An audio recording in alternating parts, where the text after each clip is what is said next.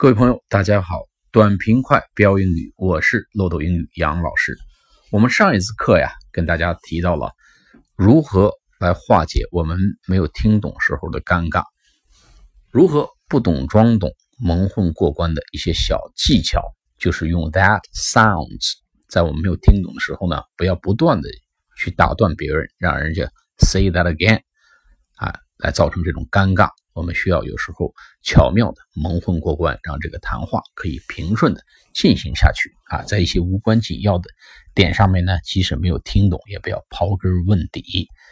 我们用 that sounds 来化解。那么今天呢，进入另外一个情境，就是如何去低调的去夸别人。毕竟啊，我们讲英语既是为了交流信息、解决问题。也是为了传递感情、营造氛围，哎，表达一种感受，所以时不时的夸别人呢是非常有必要的。咱们中国人呢比较的含蓄，那么老外呢，尤其美国人呢比较的呢啊愿意夸别人啊，所谓的拇指教育，怎么夸别人呢？我们可以低调的夸别人的方法呢，就是用 I like，我喜欢，我喜欢。I like，比如说，我们可以夸，比较随意的夸一下，说 I like your shirt.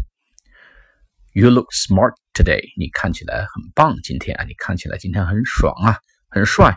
I like your shirt. 或者 I like your tie.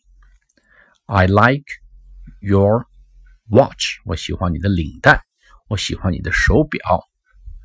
I like your Hairstyle，我喜欢你的发型。或者当对方 做完 presentation 或者 presentation 之后呢，你可以握一下手，说 I like your presentation 或者 presentation，或者说是我喜欢你的态度啊，夸对方 I like your attitude，attitude 态度 a t t i t u d e，I like your Attitude，我喜欢你的思路跟方法。I like your approach，你的方法。Approach，A P P R O A C H，I like your approach。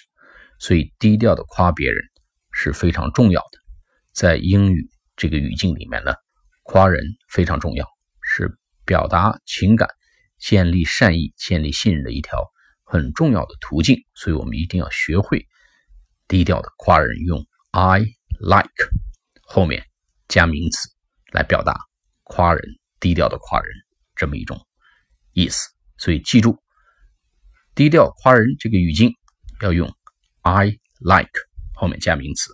好了，今天就讲到这里，我们下一次课再见，拜拜。